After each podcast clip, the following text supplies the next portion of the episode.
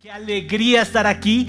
Hoy es un gran día para compartir con ustedes esta palabra de Dios y quiero entrar en materia contándoles un evento de la historia universal que es creo la antesala para mi predicación. Vamos a ubicarnos en la Segunda Guerra Mundial.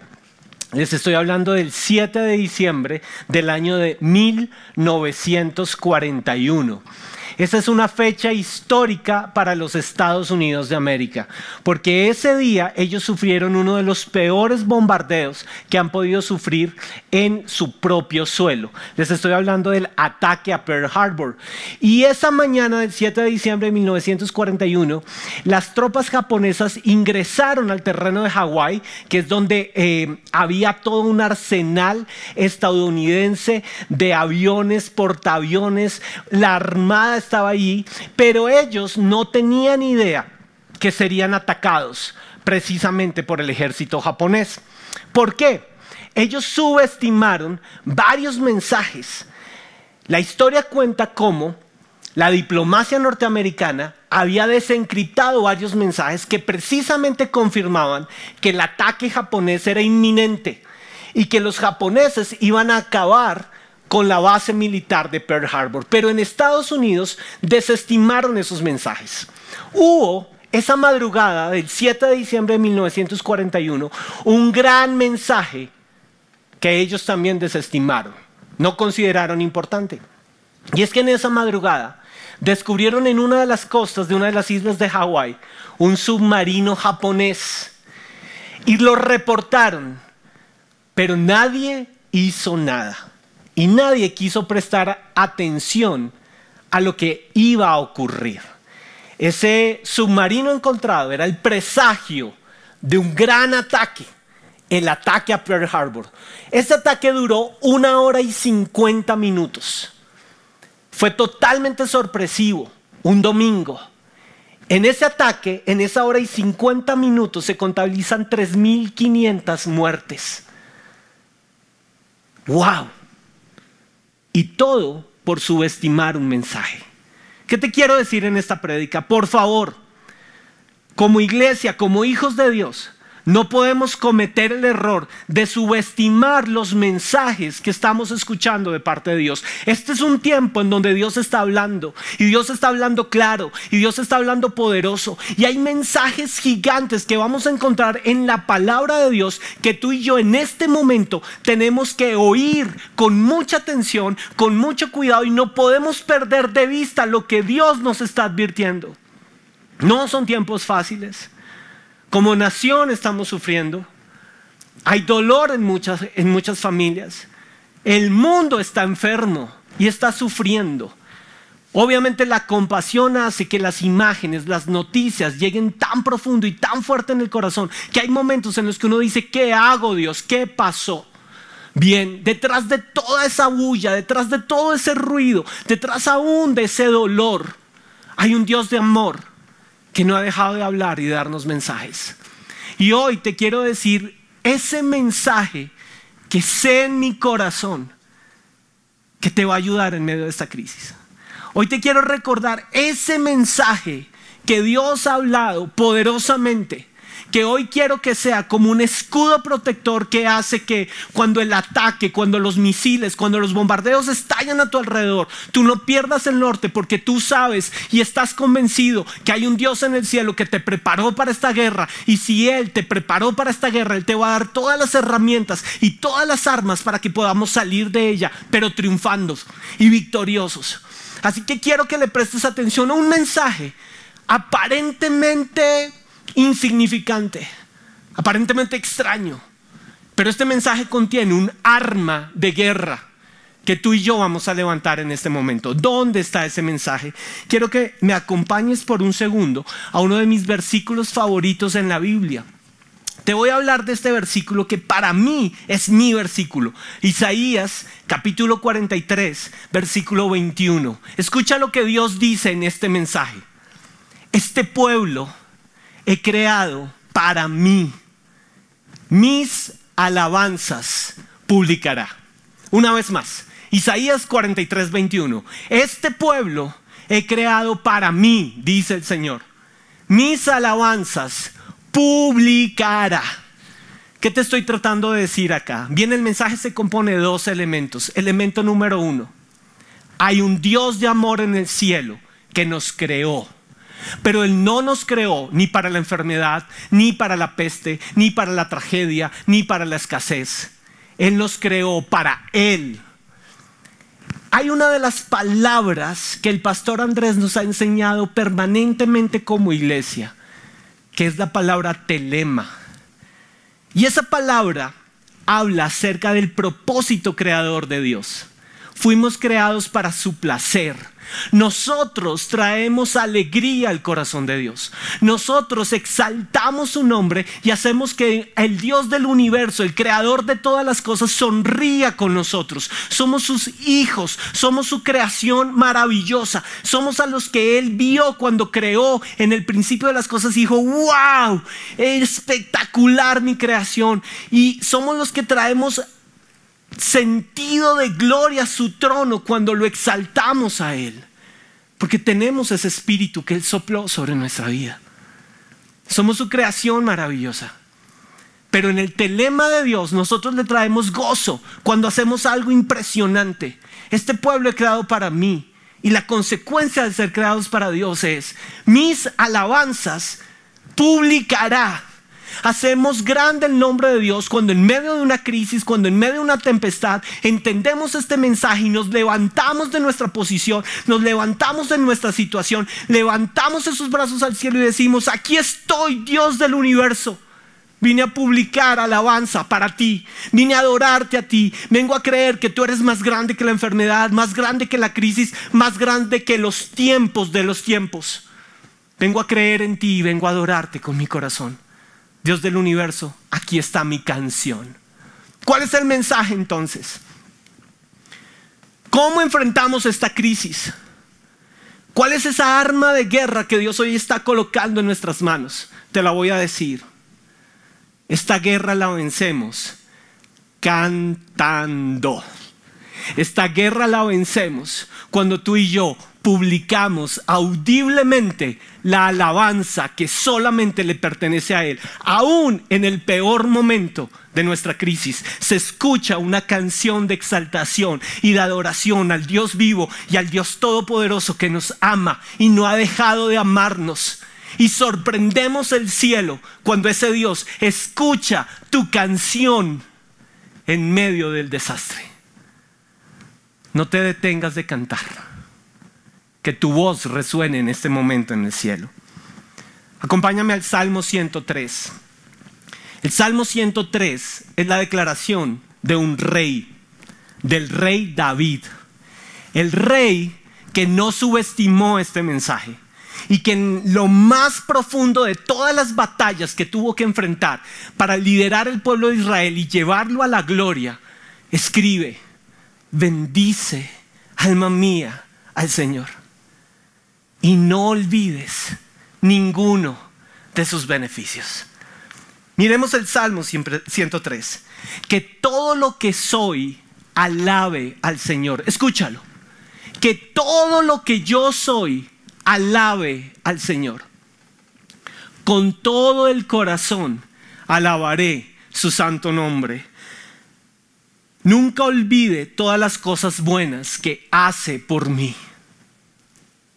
¿Qué ha hecho Dios por ti? ¿Es difícil encontrarlas en este momento? Bien, vamos al Salmo 103. Él perdona todos mis pecados y sana todas mis enfermedades. Me redime de la muerte y me corona de amor y tiernas misericordias. Y de pronto tú me dices, alto, pero si la gente se está muriendo en el mundo, las cifras son espantosas, hay dolor. Sí, pero detente. Él compró la muerte para ti y para mí. Y si nuestro cuerpo deja de respirar, Él hizo todo para que nuestro espíritu nunca deje de cantar por la eternidad. Lo único que necesitamos es a Jesucristo en nuestro corazón y entrar a ese cielo de gloria. Si la muerte física llegase a tocar nuestro cuerpo, ten esto claro, Él compró la muerte y hay una muerte peor que la física, es la muerte espiritual, la separación de Él, la pérdida de Él. Y Él hizo todo para que tú llegues al cielo por una eternidad gloriosa a su lado. Él es el que limpia las lágrimas cuando despedimos a un ser querido. Él es el que nos recibe en el cielo con brazos de amor cuando llegamos a ese lugar después de haber confesado a Jesucristo como nuestro Señor. Y nos abre la puerta y nos dice, no moriste, vivirás por la eternidad. El Señor es compasivo y misericordioso, lento para enojarse, está lleno de amor inagotable. No nos reprenderá todo el tiempo, ni seguirá enojado para siempre. No nos castiga todos nuestros pecados. Escucha esto tan hermosa.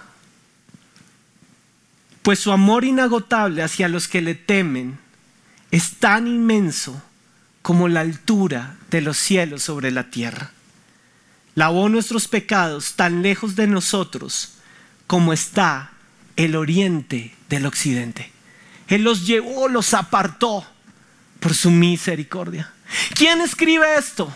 Un rey de guerra, un rey que conoce el poder del mensaje que hay detrás ¿Y qué es lo que este rey nos está diciendo? Porque este rey, antes de gobernar y de conquistar terrenos, te lo recuerdo, fue un pastor que perdido en unas colinas, lo único que tenía era un arpa y levantaba su arpa en una canción de adoración a Dios. Y ese pastor llegó a ser rey cantando. Lo que te quiero decir es que tú llegarás a ser lo que ni te has imaginado que esta crisis te va a permitir llegar a ser cantando. Tú vas a salir de este lugar y vas a confesar aún con más fuerza y tu voz se va a hacer más audible cantando las maravillas de Dios. Porque cuando te llegue el momento de reinar, porque cuando Dios te llame a reinar, Él va a saber que te preparó en una colina, escondido, sin nada alrededor, nada diferente que tu voz, cantándole a Él. No te detengas de cantar. Quiero decirte algo. Todo lo que soy, alabe al Señor. Salmo 103. Este mismo salmo escrito por un rey fue el salmo que el rey Gustavo II Adolfo de Suecia, por allá a principios de 1600, entonó, entonó, entró cantando en la ciudad de Augsburgo cuando venció en la guerra de Leipzig. Un rey en Suecia en el 1600, entró a su ciudad cantando el Salmo 103. Vas a entrar de nuevo al lugar que Dios tiene preparado para ti. Vas a volver a poseer la tierra que Dios tiene para ti y lo vas a saber porque tan pronto Dios te abra la puerta y te permita volver a poseer ese sueño de gloria para el cual Él te creó. Lo primero que vas a hacer es cantar su nombre porque te acostumbraste en el desierto, te acostumbraste en la crisis, te acostumbraste en la muerte a nunca, nunca dejar de cantarle al Dios Todopoderoso creíste en su mensaje, creíste en su nombre y tu voz no paró de cantarle a Él. Cántale, cántale a Dios. Vuelve a cantar la canción. La perspectiva de la alabanza, la perspectiva de un canto para Dios cambia todas las cosas, cambia la perspectiva. Y te lo quiero mostrar con un hombre que levantó su voz en medio del peor lugar de condenación en donde pudo haber estado. Quiero que me acompañes un segundo a Hechos capítulo 18 y te voy a presentar al apóstol Pablo, un hombre sabio, elocuente, poderoso, autor de la doctrina bíblica, de las cartas, de, de las cartas que nos dan toda la doctrina bíblica, la instrucción. Ese hombre está por allá en la ciudad de Filipos este es el lugar, Filipos. Y estos son los hechos. Pablo y Silas todas las mañanas iban a el lugar de la oración. Eso no lo narra Hechos capítulo 18. Estos hombres estaban acostumbrados todas las mañanas a ir caminando hacia el lugar de la oración. Y es que un gran hombre de Dios conoce su destino. En medio de la ciudad de Filipos, ellos identificaron el lugar de la oración. Y ellos iban caminando felices. De repente, una mujer, dice las escrituras, poseída de un demonio, se les acercaba y empezaba a dar voces detrás de ellos. Y gritaba, escuchen a estos hombres, son hijos de Dios altísimo. Ellos les anuncian a ustedes el camino de salvación. Aún los demonios saben el poder que hay en ti. Aún los demonios están pendientes de lo que va a salir por tu boca. Quiero que escuches esto. Aún el mundo espiritual está pendiente de eso que vas a proclamar, eso que tú vas a decir. Y la Biblia nos cuenta que esta situación se repetía por varias veces. Pablo y Silas caminando hacia el lugar de la oración y esta mujer en el camino tomando y gritando y haciendo este alboroto a su alrededor. De repente la Biblia nos enseña cómo Pablo se cansa un día de esta situación y dice, hey, hey, hey, hey, sé libre. Y él da la orden y esta mujer es libre y el demonio huye de ella. Conclusión, ellos, Pablo y Silas, son tomados presos. Porque los dueños de esta mujer, que era una esclava, perdieron su negocito. Y como perdieron su negocito, hicieron todo un alboroto allá en Filipos y tomaron a Pablo y así los presos y los mandaron a la cárcel y los pusieron de patitas en la cárcel para que ellos en la cárcel fueran silenciados y no siguieran hablando del Dios Altísimo. Porque este pueblo he creado para mí mis alabanzas publicará. Y tu enemigo sabe que Él te quiere callar a ti. Tu enemigo sabe el poder que hay en tu palabra y en tus declaraciones. Y Él va a pensar que lo mejor es abrirte un cepo. Esta pandemia es una gran cárcel. Una cárcel de depresión. Una cárcel de muerte. Una cárcel de angustia. Pero hay algo muy poderoso en los que no subestimamos el mensaje de Dios. Y es que podemos ser puestos en lo peor de la cárcel, pero el Dios del cielo va a estar allí con nosotros. Quiero que me acompañes al versículo 23. Después de darles muchos golpes, los echaron en la cárcel y ordenaron al carcelero que los custodiara con la mayor seguridad posible. Al recibir tal orden, el carcelero, que fue muy obediente y muy sujeto, los metió en el calabozo interior y le ató los pies al cepo ¿Sabes qué es lo que tú puedes estar pensando en medio de esta crisis? Que estás en lo peor de lo peor y es como si nos hubieran paralizado, como si nuestros pies estuvieran atados a grilletes, a un cepo y no te puedes mover. Y lo único que el diablo no sabe es que así estemos atados, así te encuentras en una cama, así te encuentras en la peor condición. Nunca el diablo va a poder callar tu voz y tu voz seguirá cantando, porque esto fue lo que estos hombres hicieron. Versículo 25 a eso de la medianoche, ¿a qué horas? Medianoche, nota esto, a eso de la medianoche, mientras todos intentaban dormir, ¿en dónde? En una cárcel. En el calabozo más interno, más oscuro, más de atrás posible, había dos hombres que no iban a dormir. ¿Qué estaban haciendo ellos? Pablo y Silas se pusieron a orar, y escucha esto, y cantar himnos. Se trata de una cárcel transformada en un lugar de oración y una cárcel transformada ahora en un lugar de adoración. ¿Qué te estoy diciendo con este mensaje? Que llegó el momento de que tú y yo transformemos esta crisis en una canción. Llegó el momento de que nuestra voz se escuche en el cielo, porque algo poderoso ocurre cuando el Dios del universo escucha a sus hijos que Él creó para su telema, adorándole a Él. Y lo que ocurrió fue lo siguiente, de repente se produjo un terremoto tan fuerte que la cárcel se estremeció hasta sus cimientos. Lo que necesitamos en este momento, tú y yo, es que nuestra voz se levante al cielo en una canción de adoración para que la tierra se estremezca hasta sus cimientos y toda la tierra vuelva a confesar el nombre poderoso del Dios, el Dios en el cual hemos creído, el único Dios, el sabio, el Dios del Salmo 103, el Dios que bendecimos con toda el alma. Y eso va a traer un estremecimiento sobre la tierra. Versículo 26. Al instante se abrieron todas las puertas y a los presos se les soltaron las cadenas. ¿Cómo lo lograron? Cantando los himnos de su corazón a su creador. Si Pablo y Silas, en un momento de oscuridad en sus vidas, en un momento de prisión, entonaron una canción, tú y yo, en el momento de la historia en que nos han querido callar la voz, todavía tenemos una voz para cantar al Dios del universo. Y algo poderoso ocurrió. Versículo 27.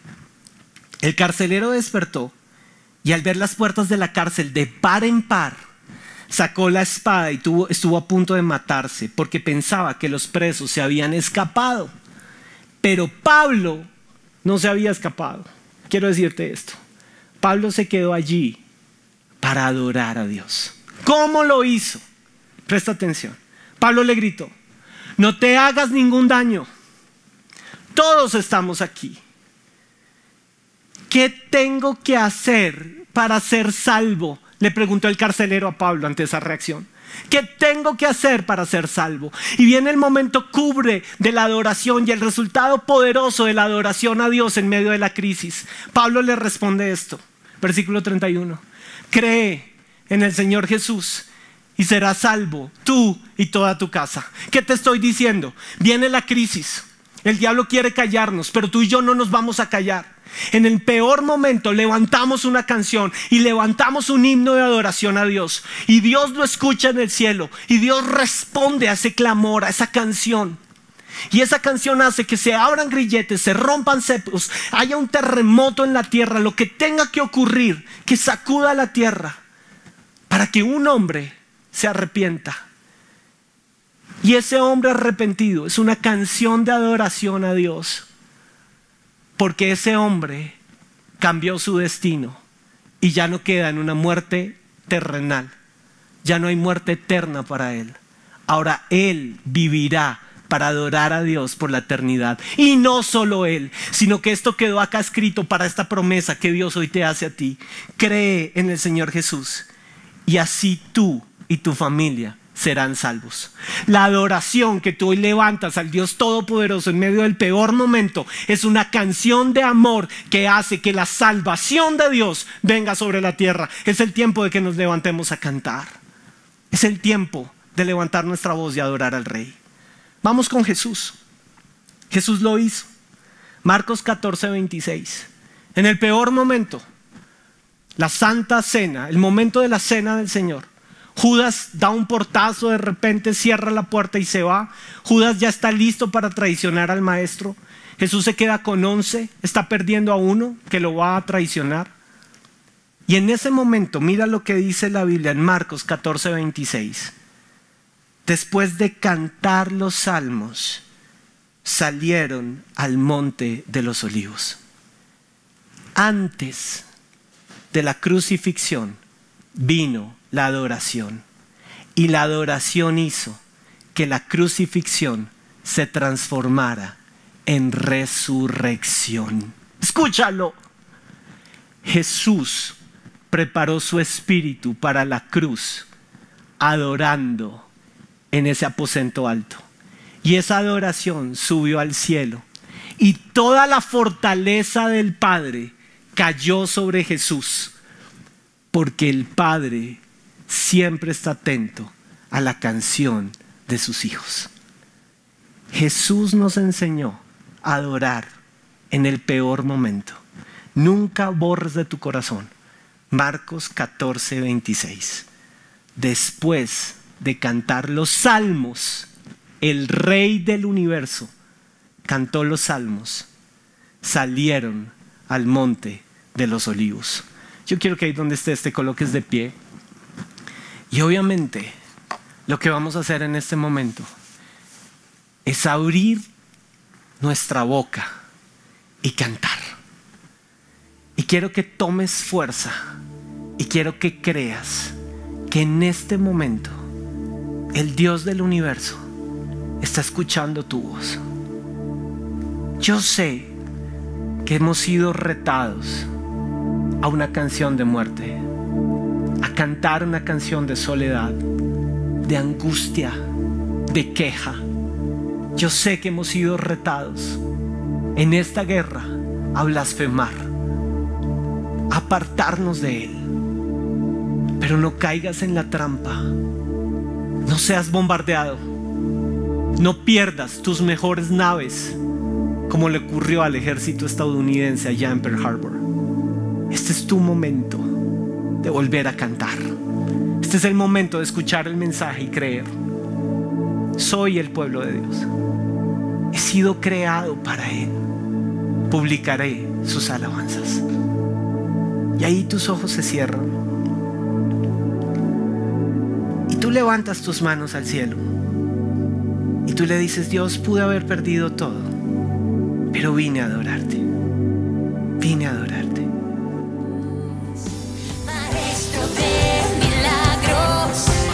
De lo inesperado.